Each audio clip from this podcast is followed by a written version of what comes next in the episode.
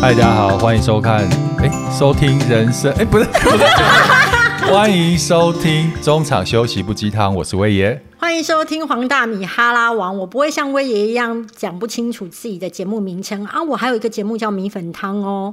Hello，大家好，我们是地产秘密课，欢迎收听地产好学生。Hello，大家好，好，这一集我们要聊什么呢？我们要来聊。离职最后一天到底做了什么事情？那先请米姐来分享一下好了，因为你上礼拜才刚离职，恭喜恭喜！其实我是一个非常非常喜欢上班的人，我对工作有极度的狂热。可是其实我蛮意外，因为你很喜欢这一份工作，我非常喜欢。即便到最后一天，我都满怀感激，感谢天主，感谢阿弥陀佛，感谢一切。对，但是你那么喜欢这份工作，为什么想要离开啊？我自己哦的个性是，任何一份工作只要开始上手，不过不够刺激，然后重复性开始的时候，我就会开始觉得，啊，那我还要这样子。呃，写一些差不多的东西，处理差不多的事情吗？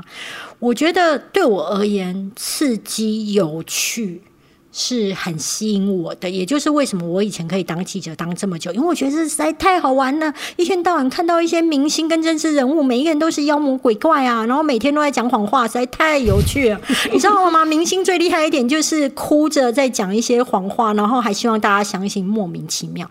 那我自己。非常清楚，任何东西我只要开始上手了，我就不行了。那这一份工作很棒，然后同事很好，然后但我我觉得已经三年了，我真的觉得我开始腻了。然后我觉得我不想要我人生有一种腻的感觉。嗯，可是很多人在工作里面其实没有想要追求刺激，他们只想要安定感，就每每个月有人给他钱。对啊，而且你那份收入其实很不错哎。以上班族来讲，算是不错啦。其实我还是很谢谢辅仁大学，真的对我很好啦。然后，但是你知道一件事情，就是说我后来呃，除了逆的原因以外，还有分身乏术，就是我很敬业，虽然。呃，学校给我的薪水跟我的其他收入相比是相对是比较少的嘛。可是当学校有任何状况的时候，我还是会以学校第一优先，就会立刻被召唤回去。那可能我今天要跟厂商谈什么，或者是我今天其实是要录影，或者是要约访，我整个就必须赶快取消，或然后我就会觉得说，哎，这样不太对呀，就是。那还是上班就是一条线，不管你要不要进去，它就是随时可以把你勾魂勾回去。那我自己会觉得，我不想要面对我的上班的时候，我有愧疚感，就是会觉得自己有时候会分身乏术，然后是在赶路冲回去的感觉。所以我当时真的觉得已经来到了。可以走的时刻，可是我要跟大家讲的是说，其实离职它是一个需要循序渐进的。我还记得我上一次的离职，就是离开媒体圈的时候，嗯，我当时非常的慌张，因为我当时的情况是，我的主管跟我说，我必须在我的。呃，新闻的职务跟黄大米之间做一个选择，因为他觉得黄大米的文章流传在其他网站平台会造成他管理上的困难。那呃，他请我两个做一个选择。那当时黄大米的收入跟我在新闻网站主管的收入其实是差不多的，可是黄大米比较不稳。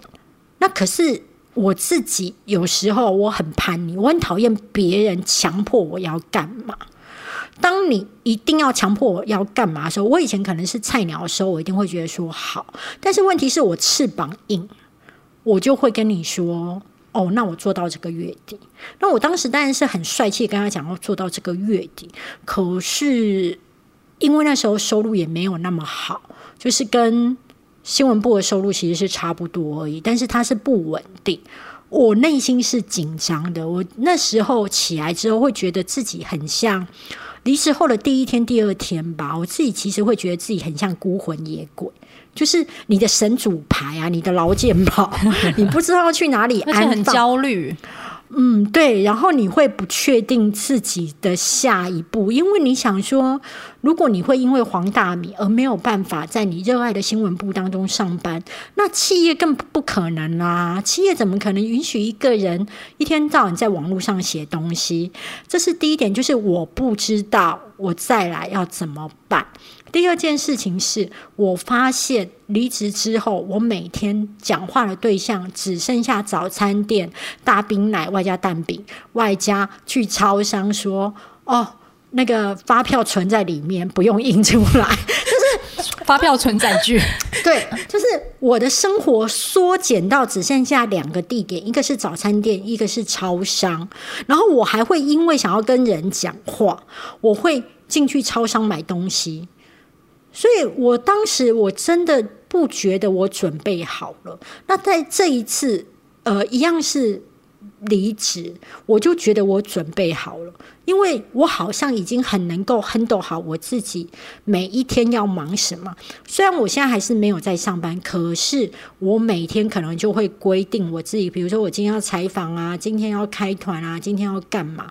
我知道我自己每天在做什么。然后我透过跟用 p o c k e t 在采访的过程当中，我还是有跟人接触，所以我觉得我这一次准备的比较好，而且我很喜欢这样子掌控自己所有人生的感觉。嗯，那我也还记得你离职，他离职好久，对啊，可能自己开广告公司，我一定要说一下，我也每次听到别人在讲的时候，他完全在放空。然后我告诉你，这种东西呢，如果好险今天是没有通告费，不然我真的觉得要他吐通告费。我离职，我刚回想已经十年了。对你离职那一天吗？离职那一天，我觉得好开心哦。其实我觉得我离职的动机其实跟大米不一样。因为曾经沧海难为水嘛，我二十六岁就开过餐厅，我有一个月，当时只有二十六岁，我有一个月赚过大概四五十万的收入。哇，二十六岁，对，你看这是价值观崩坏啊！当我把餐厅做倒，然后我回职场的时候，我记得我刚回职场的薪水好像四万还五万，媒体业嘛，差不多。对对对，然后我看到这薪资单，我就觉得我怎么赚怎么这么悬殊啊？真的真的价值，因为有之前的比较。然后我我自己回职场之后，我大概经历了三个公司，那就跟大明之前写的文章一样啊，就是我每一次离职跳槽都有它的目的性。比如说，我一开始先到了那个广告公司，就是很知名的广告公司，因为我知道不管到任何企业，有这个招牌对我来讲是非常好的。就比如说你讲出来是里奥贝纳，是不是很屌？很屌啊！但是广告公司太糙了，就是每天下午都是在开会，然后开会的时候大家都是。都是那种跳跃式的，然后也没有节奏。进去的时候是先闻大概三十分钟的二手烟。啊天哪！哎，我不行哎，他们就怎么办？但我们是菜鸟，我们必须最早到，然后主管陆续到，到三十分钟的时候人才集合完毕，然后又要再开始互互相尬聊一下，才开始进入主题。那主管他们就可以尬聊啊，出来之后事情都我们做，所以我必须留下来加班。我记得那时候都九点多才下班。嗯，但我还是撑下来了，因为我要我需要这个履历光环。嗯，就果然，我就因为这个光环找到了苹果日报。嗯，对对对，然后那个苹果日报那时候给我开蛮高的薪水，当然毅然决然要跳槽啊。哎，早期苹果其实给那个员工的薪水是给的很好的，就是他要你你。敢开他就敢给，对，只要你有很好的资历，他基本上还会给你蛮好的薪水。我记得那个时候跳槽的时候，我广告公司的主管有慰留我，他说：“你知道我我会帮你加薪吗？就是帮我加三千块。”我就跟他讲说：“苹果日报给我七万块，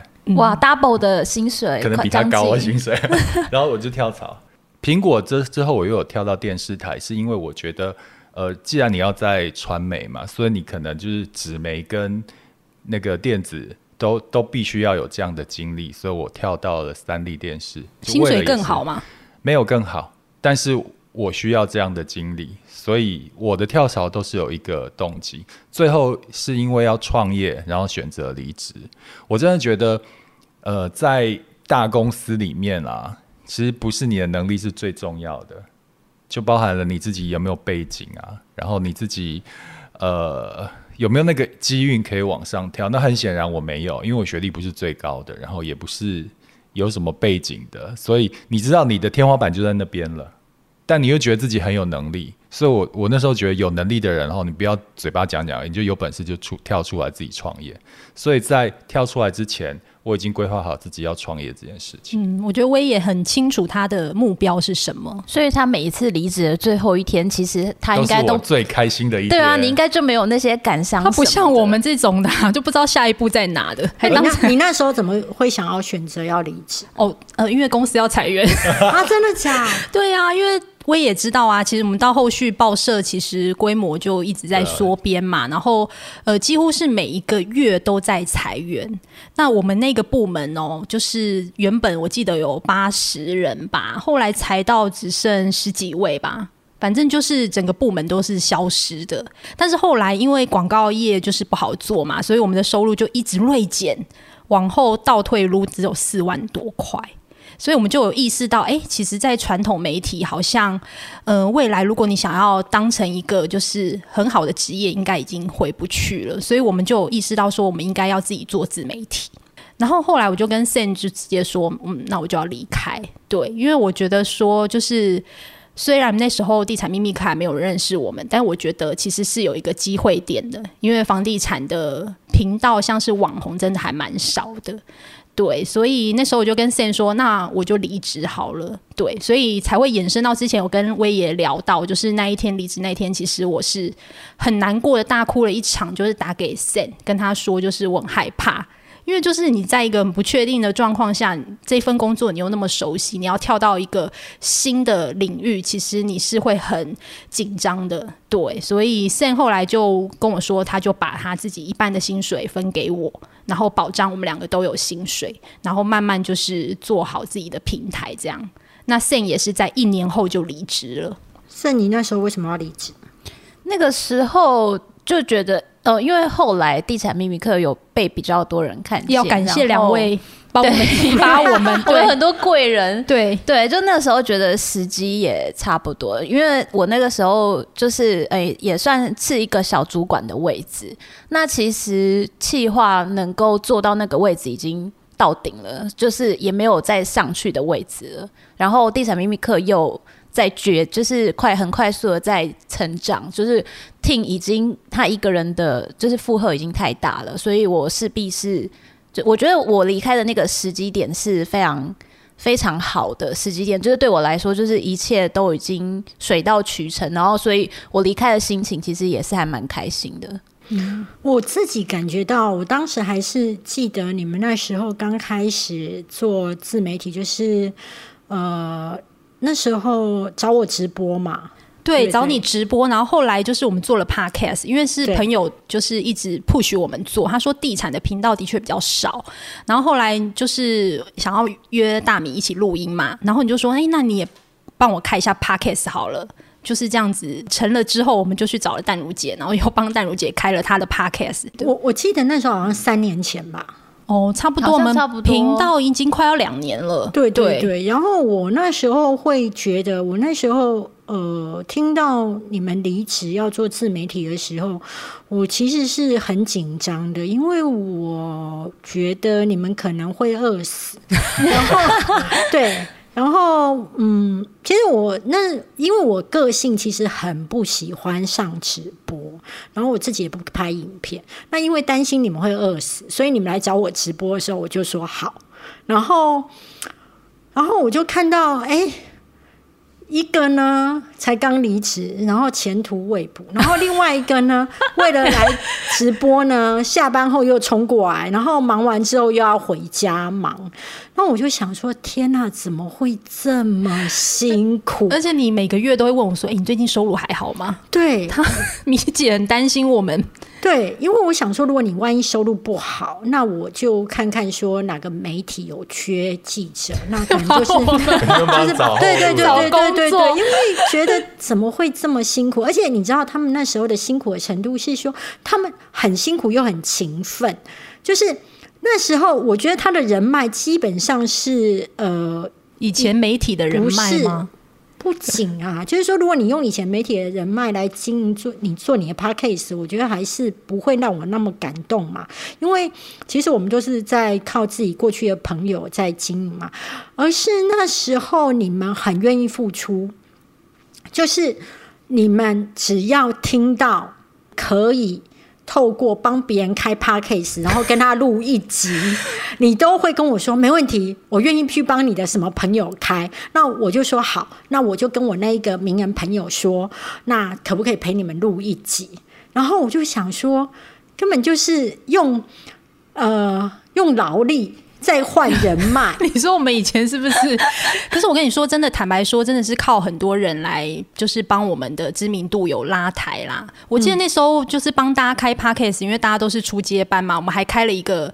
小型的补习班，然后那时候大概有八九个人一起开 podcast 吧，但是后来有真的更新的只是我们两个，其他都没有人在更新了。我我要说，当时候会呃很疯狂的，就是去开 podcast，以呃是还有就是分享给自己周边的朋友，有一个原因是我们真的太天真了，就是那时候 podcast 刚开始崛起，然后前面的大概前三名的月收入大概可以到月入三。百万就是报道出来的，然后我们就会觉得哇，有为者亦若是。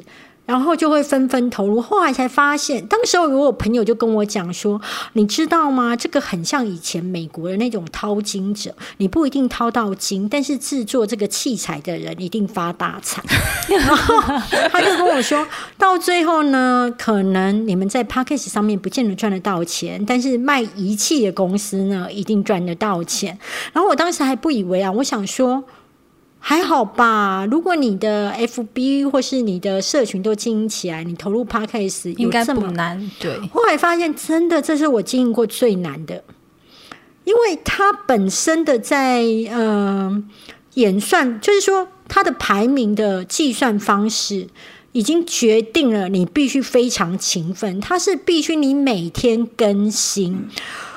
如果假设你是素人要投入。我真的有听过那种很素的人，但是他用毅力，他真的是每天每天更新，那确实也能够进去百大。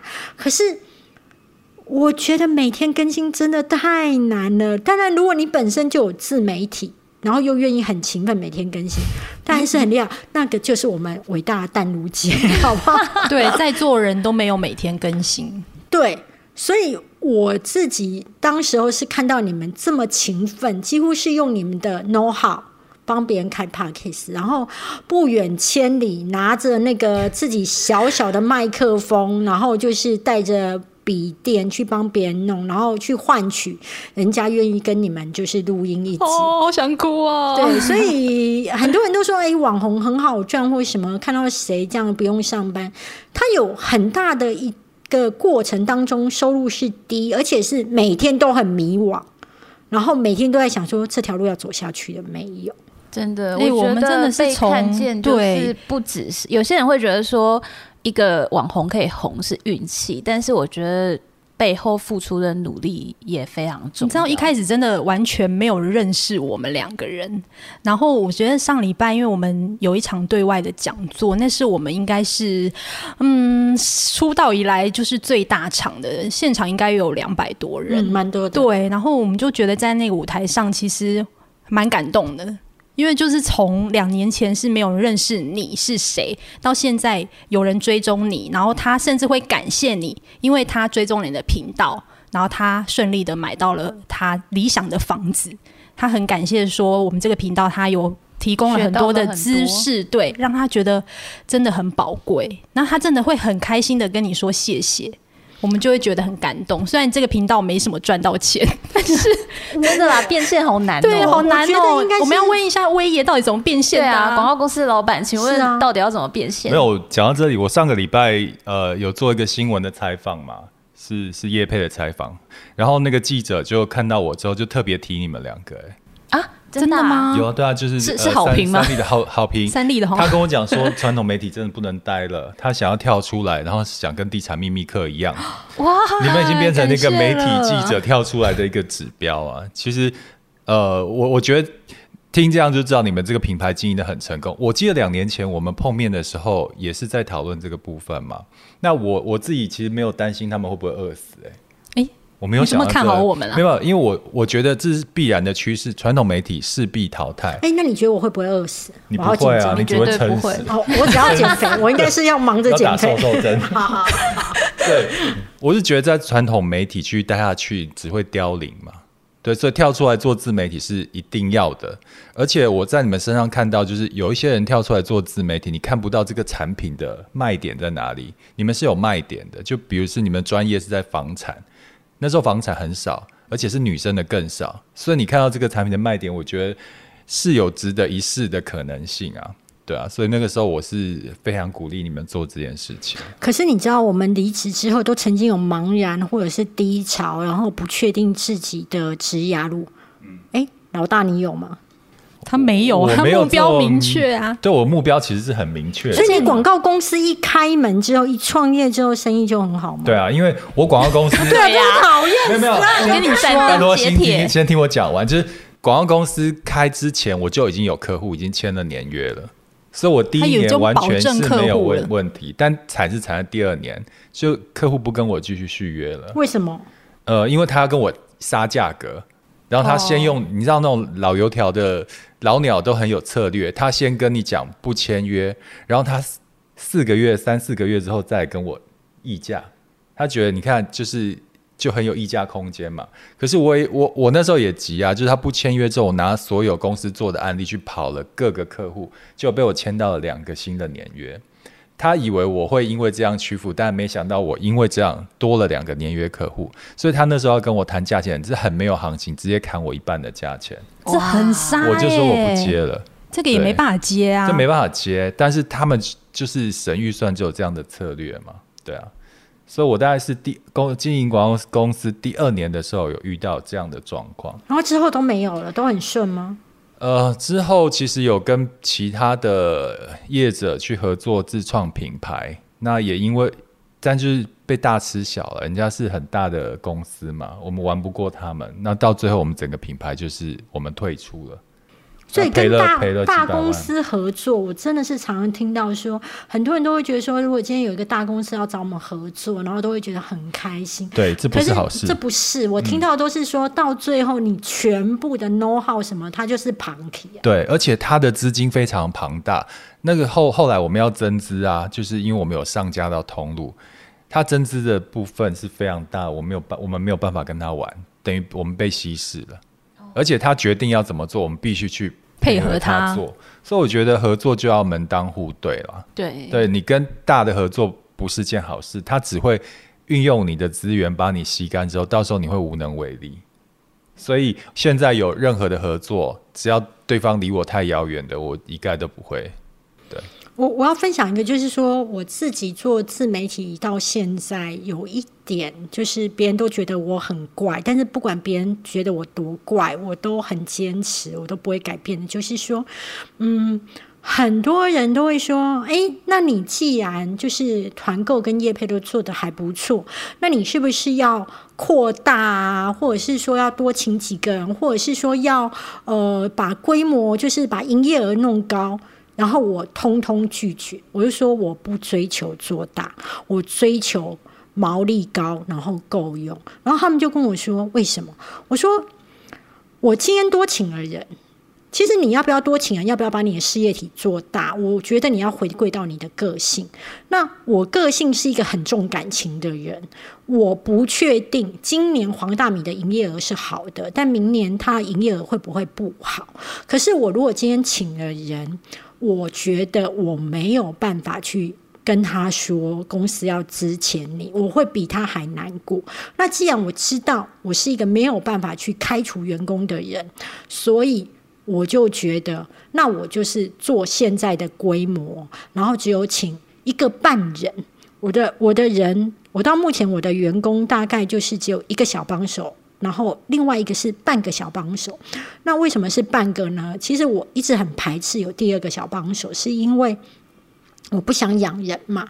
那当时他说服了我一件事情，他就说我本身有工作，那你只要是 case by case 的给我薪水，那我觉得，因为我很认同你的理念，就是就是用赚钱帮助弱势，所以我想要跟你就是帮你做事。那我的第二个员工是这样子出来的，然后后来包含比如说有人都会问我说：“那你是不是要跟呃，比如说四八六一样啊，或者什么之类？”我就说我我不要了，因为我觉得。我这一辈子我够吃够用就好，然后到目前为止，其实我的危机意识都还是很高，因为我觉得你要控制你的消费，然后你唯有不要让你的消费过度膨胀，那你所有的开销才是存得下，你赚来的钱你才能够存得下。那我的想法是说，只要我房贷没有还光的一天，我都认为。我其实是没有太多钱的，那我就是抱持这样的想法去过日子，然后我就会觉得比较能够安然。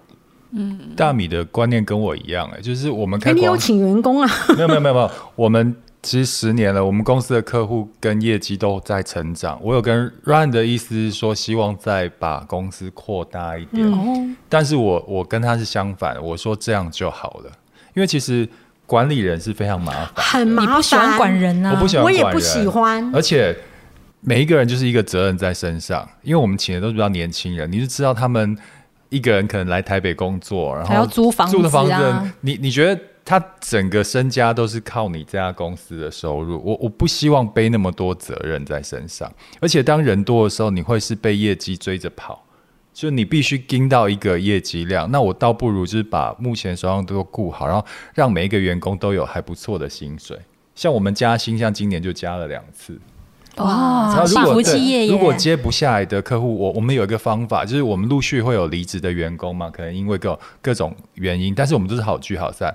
我们会如果太忙的时候，就发外案给我们之前的员工。嗯，对，不是，所以就变成是，比如说有一场记者会需要二十个人。但我们公司只有十个，我们可能之前的员工，然后再找一些呃外部合作单位来，诶，我们还是照样可以接啊。所以我觉得这一个是一个比较弹性的做法，嗯，而且自己过得很自在，不是很好吗？我有看过很多呃门面很好的老板，就是员工一打开进去就是几十个在那边，哦，他们其实是非常辛苦的，就是我觉得自在、够用、游刃有余是最重要的事情。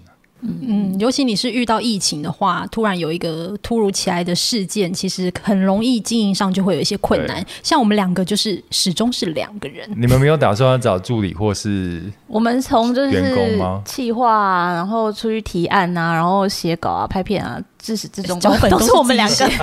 除了摄影跟剪辑之外是外发，对，所以我们两个一直都没有想说要请人呢。对。可能就目前先这样好了，我们就做微型企业，就像艺人公司，对啊，艺人公司。我自己会觉得那个要回归到，就是说啊，比如说你离开职场之后，那你可能去创业嘛，那你自己要去想你自己的个性是个怎么样的人，而不是别人给你建议，你就会觉得哦好。其实我觉得别人都随口说说，嗯，然后。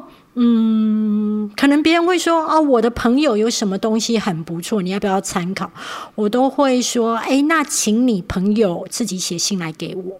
因为怎么讲，如果今天你的商业是透过你的朋友，那会有一个很大的麻烦，就是你 yes 很容易哦，但是有一天你要说 no 的时候，就会伤交情。那我比较会希望说，呃，今天。我跟你交情归交情，那如果是商业的东西，你请那一个人来找我，那我们回归到商业。然后我有一点很龟毛，其实我会尽量不做朋友之间的生意。那很多人都会说，你做朋友之间的生意，不是可以谈到更好的价钱，或者是说这样不是更很好牢靠吗？我觉得常常生意你不一定赚得到钱，但是你会毁掉友谊，所以。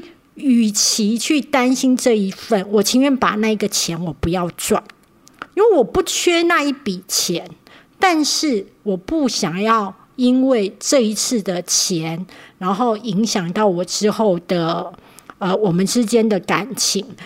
但你知道我怎么处理吗？常常会有朋友来说，对，他的朋友，对朋友怎么样的，或者他的那个嗯客户怎么样？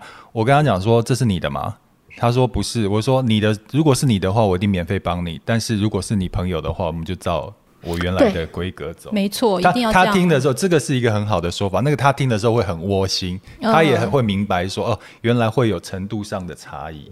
嗯我会介绍他别人，难怪你常介绍，不要乱讲哦，不是好好讲不是话哦不。是，应该是说有些东西我知道那是我朋友的案子，然后我知道他的个性，他常常就是呃，今天你同意了之后，他还要你。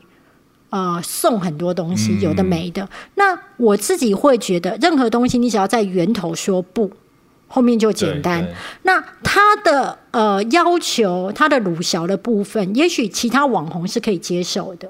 那我就觉得，那我就介绍给其他人去赚钱。那你们之间有没有谈妥是你们的事啊？我中间也不会要求，呃，就是我要拿回扣。我之前帮了一个那个罕见疾病的艺术表演者开团嘛，那中间的团购商他可能会觉得这样我都没有赚到钱，就跟我说，呃，比如说抽成的部分。他分我一些，因为团购商很好心，他觉得这样才能够兼顾我的利益。我立刻说我不要，我说假设你还有这个余裕，那你就再给他。为什么呢？你要去永远要去想的是说，你做任何事情都要去想一件事，这个传出去你要怎么办？嗯，对团购中间商而言，他会觉得我只是好心，把该分给你的利润给你。可是如果我今天 say yes，有可能会出现另外一种说法，就是啊，大米的慈善是假的，其实呢，他就是用这样子呢，然后去找了很多弱势来帮他开团，那我还不要活？嗯，对，所以有些钱你要说不。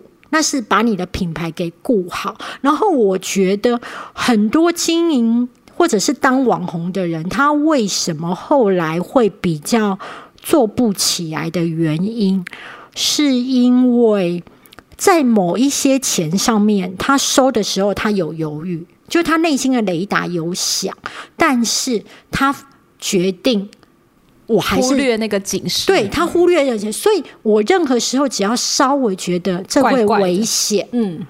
我就不要，对，say no 就不要，然后会惹麻烦，就不要。我就不要，然后会让我惹过麻烦的。我也会不要，就很像投放广告，很多网红都会接受投放广告，我就一律跟厂商讲不投放广告，他都会说为什么？我就说，因为你今天你投放的标准跟我投放的标准不一样，但我们可能会因为这一次的投放标准，我们会吵架。那为了维持我们两个之间长久的合作关系，我们要么就合作。不投放广告的业配，要么就不要合作。我介绍你其他愿意投放广告的，那我觉得会比较好。你把你的原则切得很清楚，没有那个模糊地带的时候，他也会接受。哦，他还会问你说：“那请问你之前接收你或接什么的时候有投放广告？”我说都没有，完全没有，大家都一样。那他就会接受。还有我会让利，如果有一件东西的错误是在我身上，我曾经合约没有看清楚，然后。对方其实是要投放广告的，但是因为我还没签字，可是因为他已经帮呃业者已经讲好，跟业者说哦，大米那边会投放广告，那我们就只差签字。我觉得我这时候如果告诉他说呃我不投放，那会让他很尴尬。我就跟他说这样好不好？是我的错，所以我少收一万，你去跟业者说。这是我的诚意，那不然我也没有办法，但是我愿意退让。我说这是我的错。成年人的世界不是用道歉解决问题，是你拿出赔偿对方的损失，那他就会觉得你很有诚意，他也就会接受。所以那一次的业配是我近期近半年以来最低价的业配。好，最后我回归到这个题目，我我有一个问题想问你们，这我跟 Ryan 讨论过。如果之后叫你再回职场，你们回得去吗？呃，就是你们先回你可能就是网红事业经营的每况愈下，然后完全没有收入了。那时候你已经四十多岁，快五十岁了，你回得去职场吗？如果没有收入的话，我可能会回去耶，因为有房贷。对，我也是。对啊，因为每个月还是有该付的钱要付啊。那如果这个行业真的已经做不下去，我还是会。而且如果 maybe 以后生了小孩，你还是需要钱嘛，所以我觉得 收入来说，对我们来说是蛮重要的。我跟 Ryan 讨论过，我们都回不去了。那你们也回不去回不去，就我们自己开公司开了十年了，对然后哪一天经营不善，那要怎么办？那你们要干？嘛？因为原来生意也不能做啦。所以我跟 Ryan 讲说，我们不能让公司经营不善，所以我们要很努力。对，因为想想很可怕哎、你说你十、呃、到时候快五十岁了，公司倒，你要回职场，你能找到什么工作？哎、最近政府有在推银发就业，可以考虑一下，还有网哎站。，Ryan 可以哦，他头发都是白的，我是黑发。但你能选择有限啊，你回想要回你以前熟悉的企业，每个位置都卡好了，你进不去的。那你你能从哪边呢？一想到这，我们就觉得很可怕，就是没有退路的一个一一一一个生涯。那大米呢？我确定我回不去职场了。第一个就是说，嗯，网红的身份，即便你将来过气了，那他还是会变成别人会觉得你，就算你觉得你没有声量了，但是大家还是会有很容易去找你麻烦。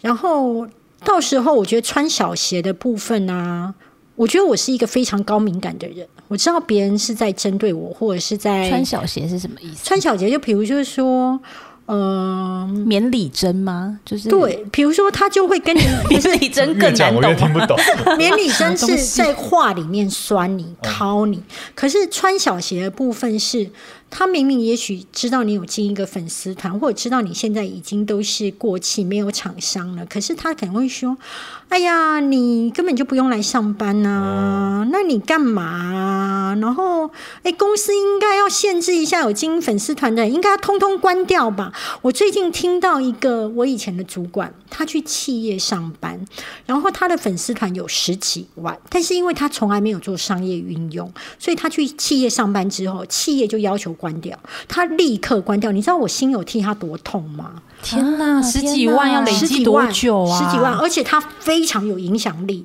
但是因为他从来没有在粉丝团上面盈利过，所以他低估了自媒体的商业价值，他就直接去企业上班，然后就关掉。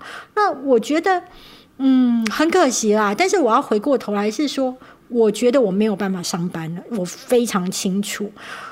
我觉得我做的做法跟威也不太一样，威也会决定要往前冲。我是盘算过，我我有四间房子嘛，我曾经被攻击说，哦，他这种人，你们为什么还要支持他？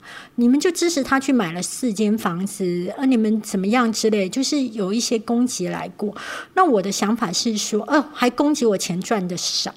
那我心想说，如果你觉得我钱赚的少，又能够买到四间房子，那你要不要先来跟我学理财？这个你要加油。第二件部分，我要强调的是说，我前两间房子几乎都是靠我以前的薪水，跟我没有奢侈过日去买下来的。那我要说的是说，我也会觉得我死都不要让我的公司倒闭。那我的设想是我先盘算一下我目前的呃收支情况。第一，我有两间房子是房贷都没有的，那我只剩下现在的新的两间房子。那我有算过，如果我真的都活不下去，我把这两间房子卖掉，那因为我就没有其他房贷了嘛，那我觉得应该就够活了。所以了不起，对我而言最差的情况就是把手上的房子做减量，那应该就可以够活了。而且我自己算过，其实我每个月如果不要有房贷的话，三四万块就很就很够我跟我的猫花了。那那我觉得这样就可以。我觉得精神上的自由是我一直很追求的。那盘点起来，我觉得 OK，所以应该就是不会再回职场。如果能够会回职场的话，我想它是一个让我觉得我可以再学到东西的行业，然后它会给我很大自由空间以及很多的钱，这一点我也蛮在意。哦，没有这样的工作，你放心好了。不然就是一个置业，就是我觉得那一份工作其实是可以满足我心灵上的某些成分，嗯那我觉得 OK，就很像 p a c k a g e 其实我真的在上面花了很多心思，但我没有在上面赚到什么钱了。嗯。那我也有个问题要问大家，毕竟我们都是曾经的就业者，然后也都曾经离过职。那你们会我以为离过婚，我想说没有。离过职？那我想要问大家，就是说，你觉得听众在什么样的情况下，你会建议他离职？那我自己先讲我自己觉得啦，就是我觉得如果你在一份工作很不快乐，不快乐到就是让你的精神状况受到很大的影响，这种时候，就算他还没准备好，我都建议他赶快离职，因为我觉得身体的健康是最重要，还有心灵的健康也很重要。那你们觉得呢？离职哦，我觉得离职这件事情有时候不是你准备好的时候，它就来了。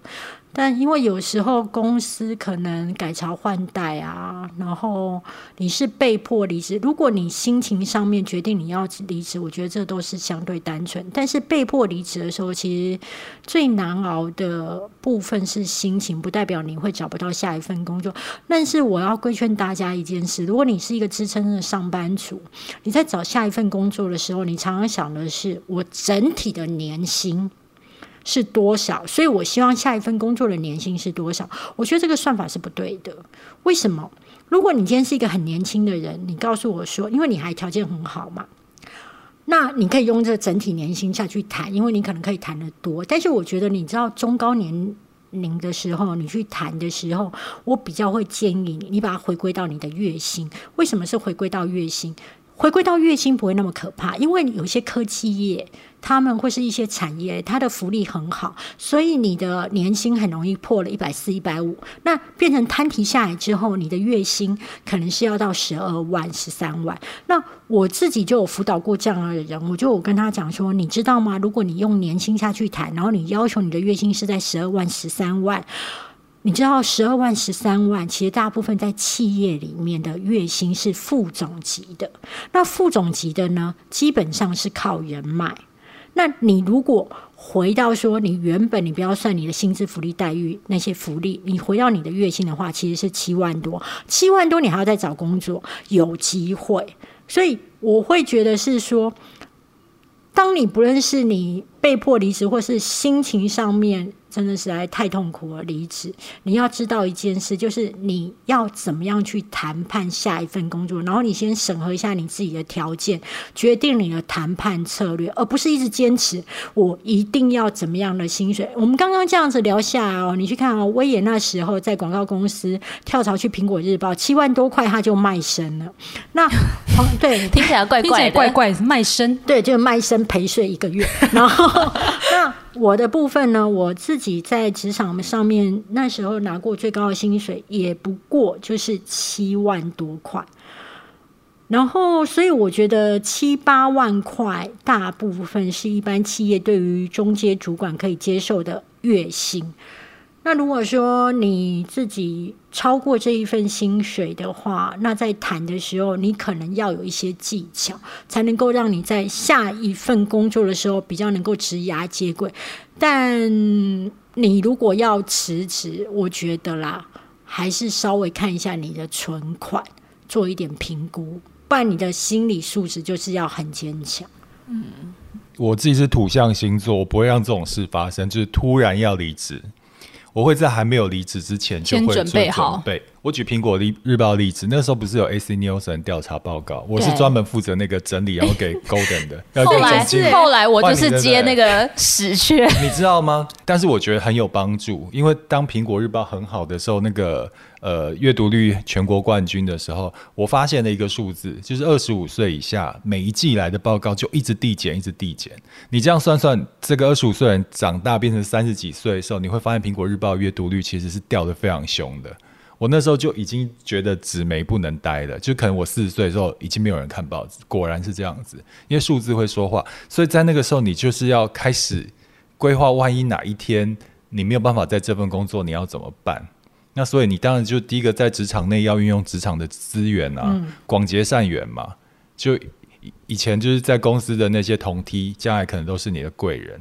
还有接每个案子的时候，因为我们是跟业务单位是绑在一起，你会接触到很多对外的厂商，你要让他觉得你是一个可靠的执行者啊，所以你的机会就来。所以在那段时间就必须累积，而不是到了有一天你必须离职的时候，你发现你前面都没有准备。我觉得这是活该。对，那我觉得你嗅觉很敏锐，因为我接手 AC Nielsen 之后，他还是好几年都还是稳坐第一名，但是我是亲手做着他死亡交叉，就是我接手那时候，苹果日报阅读率一直都是第一名嘛，然后那时候第二名就是自由，对自由，但是我是亲手做到自由超越苹果的死亡交叉那种数数字代表的意义，对。对，因为其实你感觉是不准的。你看到数字之后，你就会知道有很多东西，它都会告诉你一个方向跟趋势啊。对啊，就算公司暂时看起来歌舞升平，但是其实危机就在眼前。对，没错。嗯，好，换你了。好，我记得那时候，其实，在报社的时候，我跟 Sam，其实我们两个人就。已经出了书了，坦白说，但是我们就是比较没有办法，对，是我家就是咖啡对对对。然后出了那一本书，才催生了我们的平台，所以那时候其实没有办法。我当时好崇拜哦，我觉得天哪，出书！天哪，真的真的真的真的，我会觉得我的妈好厉害哦。对，但是那一本书后来就是把我们两个结合在一起，然后做了粉丝团。但是坦白说，那时候要做自己的平台比较绑手绑脚的，因为毕竟。我们还在报社工作，所以，嗯，我们曾经有遇到了一些状况，是有主管跟我们说：“你们不要再做了。”那个算同事，那算穿小鞋吗？就是有同事会去，因为他可能在外面他自己可以讲吗？可以吧？他在外面也有自己的事业，所以他觉得说我们在做这个东西会影响到他，你们会抢了人家的事业当中的某一个部分，对，所以他会。说眼红吗也好，说他想要去爆料你，所以那时候其实我们做这个媒体的时候，我们其实是很痛。有一段时间是一直被威胁吧？有，对啊，就是说已经有别的人要去跟某某某高层说你们在做地产秘密，什么要发黑函举发，所以我们的主管就马上跟我们说你们不要再做了。对，所以我觉得其实离职的那一刻也是一个告诉自己一个。我不用再看别人的眼脸色，然后我们可以自己做自己的平台。所以我觉得第一个是人脉，再来就是贵人，再来就是广广结善缘。其实，嗯，在这个行业，其实圈子很小，真的都会遇到。对啊，像尤其我们是房地产嘛，所以房地产的圈圈真的超小的，随便问一个人，就是都会有认识的人。对，所以某某某做了什么事，他曾经做过什么事。都会流传出去，还好在我们两个 其实我们在业界的风评应该还算不错，还 OK 啦。对，那在媒体业也当然 OK，所以我觉得就是心态，这是自己讲的吗？心态准备好，然后把未来的路规划好，我觉得是最重要的。嗯。哇，我们聊了好久，我的天对啊，我们怎么是不是该太会聊了？对啊，该收了，好不好？好，我们就这样草草结束。对，因为在大米家实在聊得太开心了。对，好，该是时候跟大家说拜拜了，拜拜拜拜。